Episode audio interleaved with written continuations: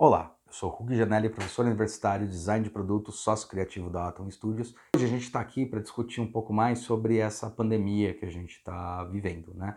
Que é a questão do coronavírus e como esse coronavírus está agindo na cabeça das pessoas e dessa dinâmica das pessoas.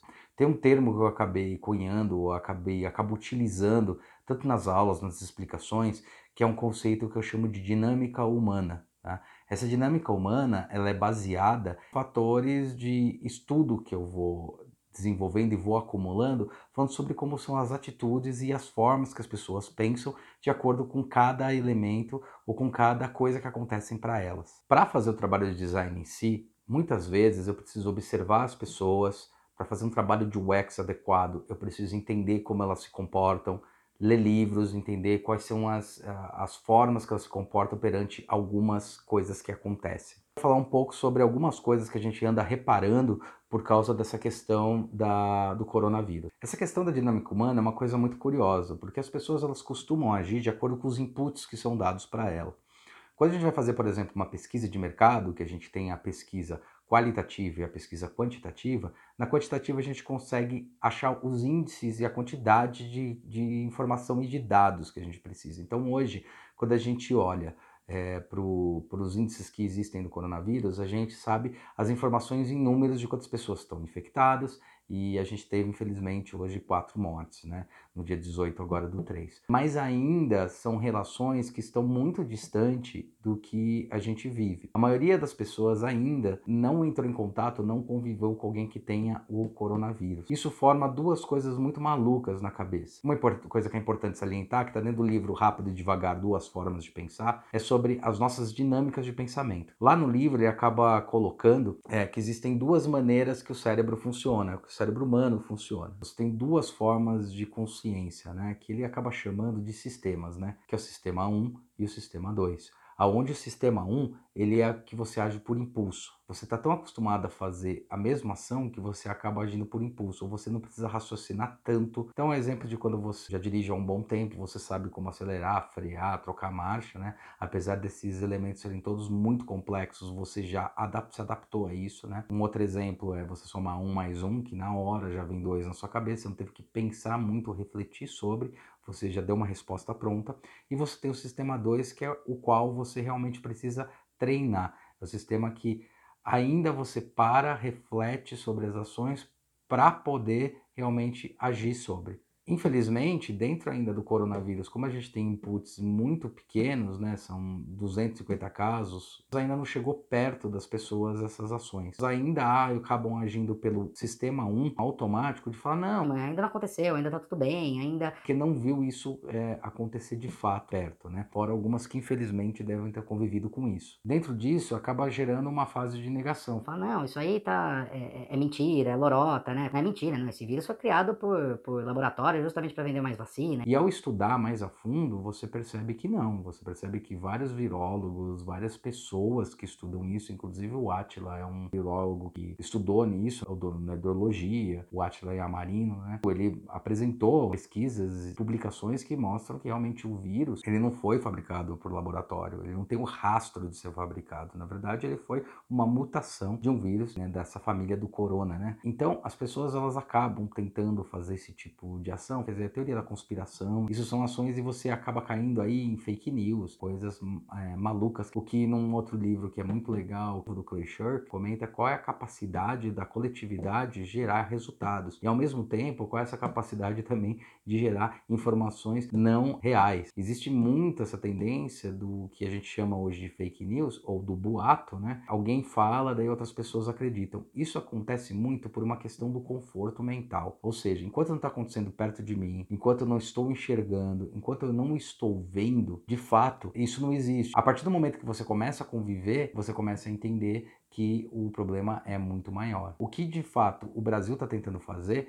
o que a China fez logo no começo da epidemia, essa situação é séria, nós temos um problema é, sério, né? Porque a gente tem um problema de, de repente, não conseguir conter isso, né? Então a gente precisa agir de maneira rápida. Tanto que eu acho que é, agora a gente está tendo realmente, aí depois de duas semanas que teve o primeiro caso mais sério, é, as pessoas realmente começarem a falar, bom, peraí, não vamos sair de casa. O governo realmente agir da maneira correta e falar, ó, oh, galera, não pode, vamos, vamos estabelecer um estado aí que é o block, né? Impedir que as pessoas saiam, impedir esse contato para impedir essa maior proliferação, porque um dos problemas é a questão da infraestrutura. Se tiver tantos casos, como é que a gente vai cuidar desses casos, né? Para não cair, infelizmente, no problema que eh, a Itália hoje está vivendo, né? De ter que mandar pessoas né, mais idosas para casa, às vezes infectadas, né? Porque eles não têm leitos suficientes, tendo que tratar os novos casos ou casos de pessoas que são mais novas, né? Eu tenho recebido alguns e-mails de alguns amigos, algumas pessoas que vivem na Itália e estão comentando justamente isso. A gente está numa situação grave, demorou muito para se tomar alguma atitude. Poxa, levem a sério, né? Todo mundo está colaborando com isso. Isso também é outra coisa muito legal da questão da colaboração.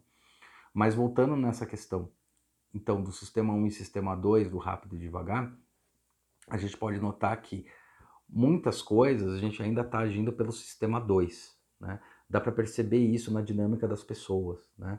Que é essa famosa dinâmica humana. Todas essas ações que as pessoas têm ao reagir sobre alguns inputs que tem. Quando você tem um input é, que o negócio é perigoso e vão ficar em casa, a preocupação das pessoas às vezes é ah, é a questão do trabalho, né? Como é que eu vou trabalhar? Como é que eu vou fazer as coisas? Não dá para trabalhar direito. É, vai ter um problema. É, eu, não, eu não consigo ficar sem fazer o meu serviço. Existe uma questão que é muito legal de analisar nisso, né? Que o Alvin Toffler, lá no, no livro A Terceira Onda, ele comenta que existem dois tipos de classes trabalhadoras, né? Ele determina isso em dois pontos, né? Que são os colarinhos marrons e os colarinhos brancos. Onde os colarinhos marrons, eles trabalham efetivamente no chão de fábrica, produzindo, botando a mão na massa e os colarinhos brancos trabalhando em escritórios, alocado em outros casos, ou seja, fazendo mais serviços que poderiam estar sendo feitos de vários outros lugares. Inclusive, no estudo dele, ele mostra que tem um crescimento enorme na década de 50 dessa inversão. Então, tem, já tinha um crescimento enorme de ter muito mais colarinhos brancos do que colarinhos marrons. Hoje em dia, você analisando o mercado, você vai ver que existem mesmo muito mais pessoas que prestam serviços, né, serviços ou de educação, como é no meu caso, ou os meus serviços que eu realmente de desenvolvimento, que eu trabalho no computador, ou a e a comunicação também permitiu isso, né?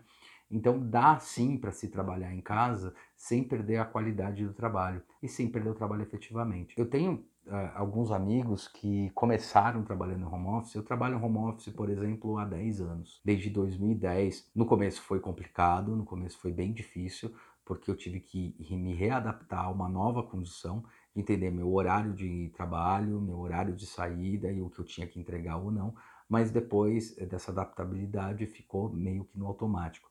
Hoje em dia eu posso dizer que eu não vejo muita diferença entre trabalhar num home office ou trabalhar num escritório. Talvez a única coisa que tenha mais importante trabalhando no escritório, de repente você está em contato com alguma pessoa para trocar uma ideia, principalmente no tipo de serviço que a gente faz, que é serviço de criação. Mas mesmo assim é possível estabelecer essa condição. E eu acho isso muito importante das pessoas tomarem essa atitude. Entenderem que não é porque você está em home office que você está trabalhando menos. Muito pelo contrário. Eu descobri que em home office eu acabo trabalhando de duas a três horas mais do que se eu trabalhasse em algum outro lugar. Porque eu não tenho esse tempo de, de locomoção, não tenho esse tempo de adaptação. Quando você chega em algum lugar, ou quando você vai começar, você tem aquele tempo de adaptação, sentar, ligar o computador, né? E tomar fôlego para começar o trabalho em si, né? E na hora de sair é a mesma coisa. Até você desligar a máquina, desenvolver e tal, e daí depois você pega é, o trânsito de novo, volta para casa. Então eu percebo que é, é, possível, é tranquilo se trabalhar é, num home office, né? E que essa dinâmica das pessoas é que muitas vezes atrapalha, né? Essa dinâmica humana é que muitas vezes atrapalha. Eu vejo muitas pessoas tentando colocar é, já vi Facebook, já vi em, principalmente em grupos do, do WhatsApp, né? As pessoas meio que mostrando para as outras que elas estão trabalhando enquanto estão em casa, né? Elas estão produzindo enquanto estão em casa. Isso é uma mudança de comportamento, porque a gente está recebendo um input de que você vai trabalhar em casa, só que ao mesmo tempo você tem uma noção de que casa é o lugar onde você descansa, não o lugar onde você trabalha. Então está tendo muito também essa relação que tem a ver com um livro bem legal de ler, que é O Poder do Hábito, que fala sobre esses hábitos que a gente tem, né? E que eles se tornam de uma maneira tão automáticas que é, a gente não consegue mudar, ou demora para mudar? Ou a gente tem que ficar refletindo ou, ou justificando para que ocorram essas mudanças, né? Que é o que está acontecendo.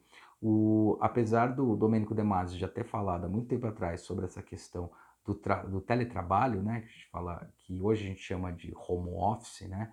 É, que não quer dizer necessariamente só trabalhar em casa, mas trabalhar de uma maneira distante, né? Que nem os, um exemplo legal de home office que tem, é, de certa forma, são os nômades digitais, né? São pessoas que trabalham de qualquer lugar, né? E continuam produzindo, produzem bastante, produzem muito, né?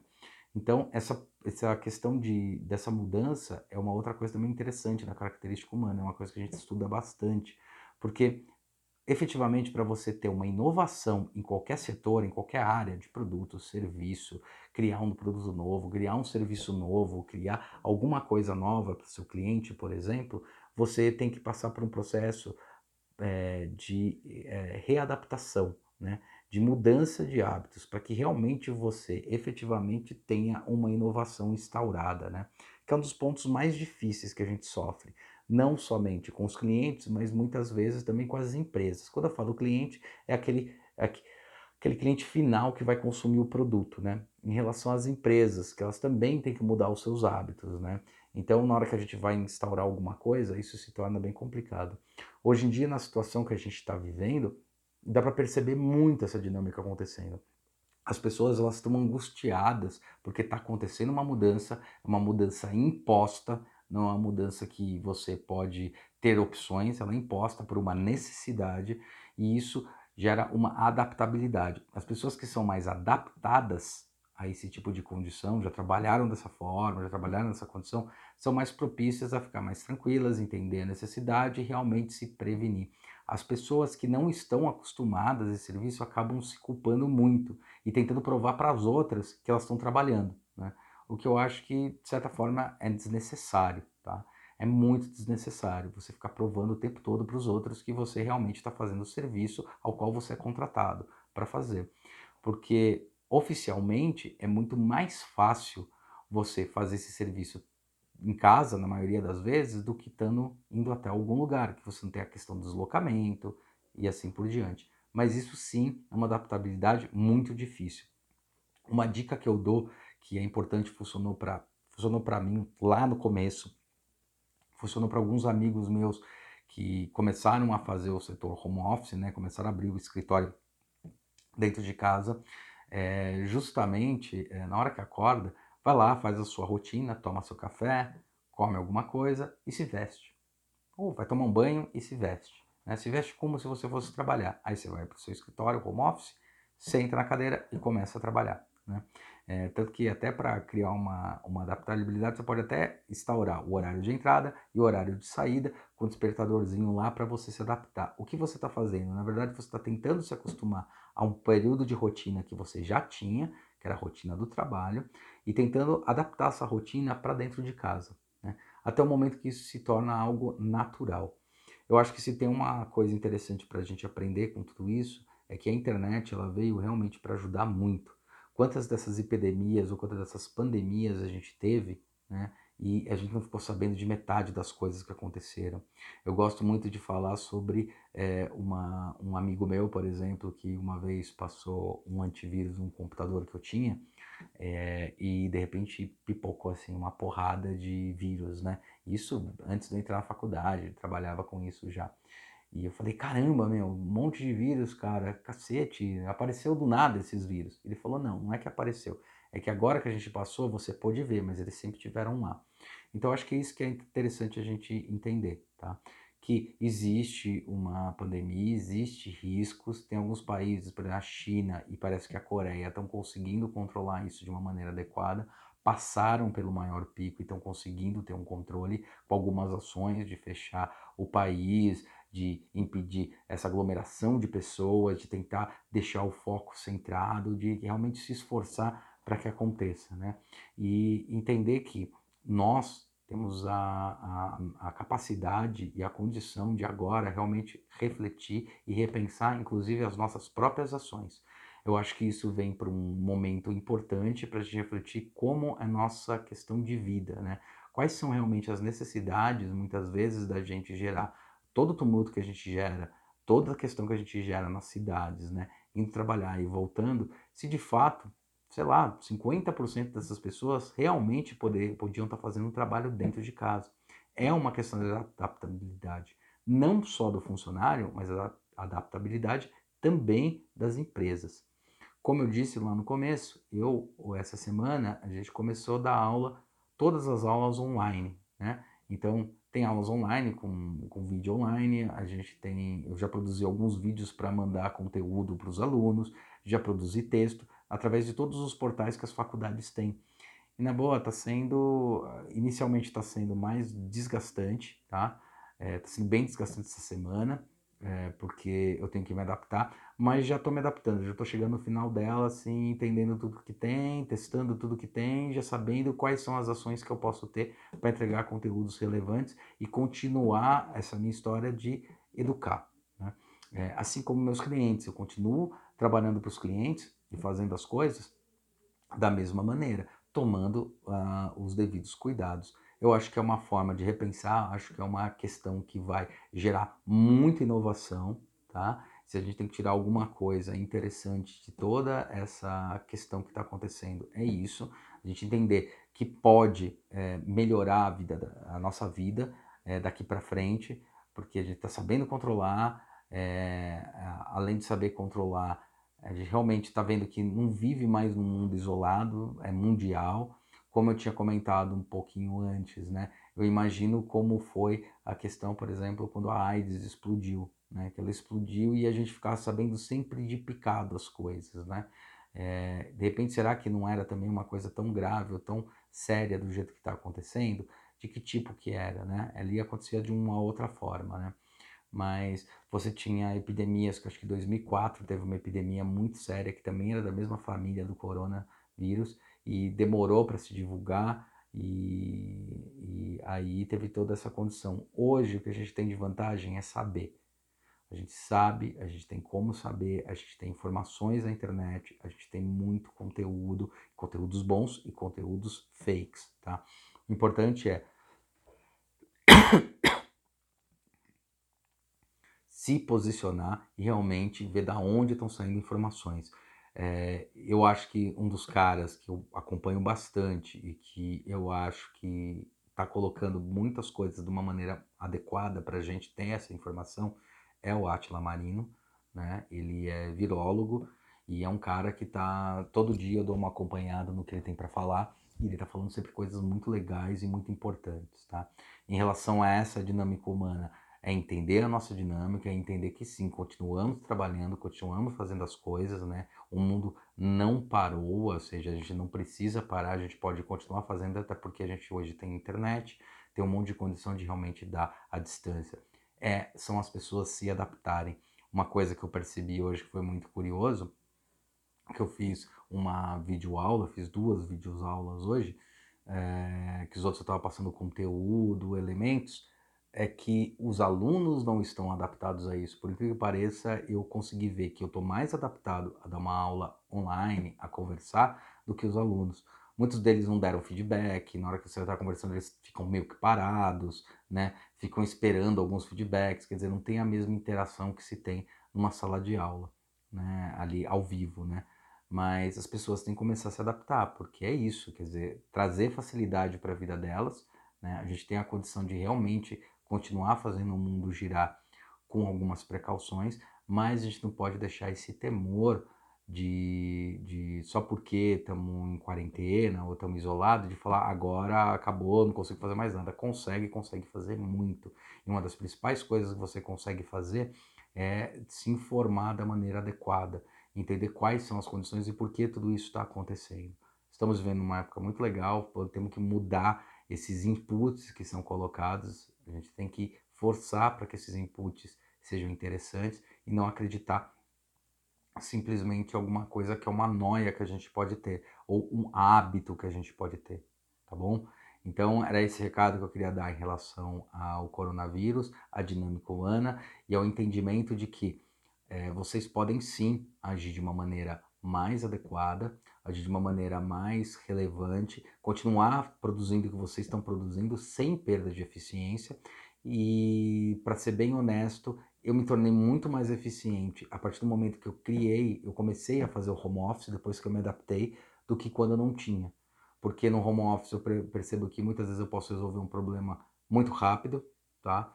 É... ou posso me adaptar de uma maneira rápida, eu posso às vezes dormir mais e realmente acordar só na hora que eu tenho que trabalhar, é, o que faz eu perder menos tempo, é, menos qualidade de vida, mas ao mesmo tempo tem que tomar super cuidado, porque se você se adapta e às vezes acontece isso comigo, eu acabo trabalhando mais do que o normal, porque, ah, só mais um pouco, né? Então, colocar horário, se organizar é uma coisa importante. E lembrando, não estamos perdendo eficiência por causa disso, muito pelo contrário, estamos ganhando eficiência, né? Eficiência tanto no trabalho, tanto na nossa dinâmica, assim como eficiência no combate do coronavírus em si, beleza?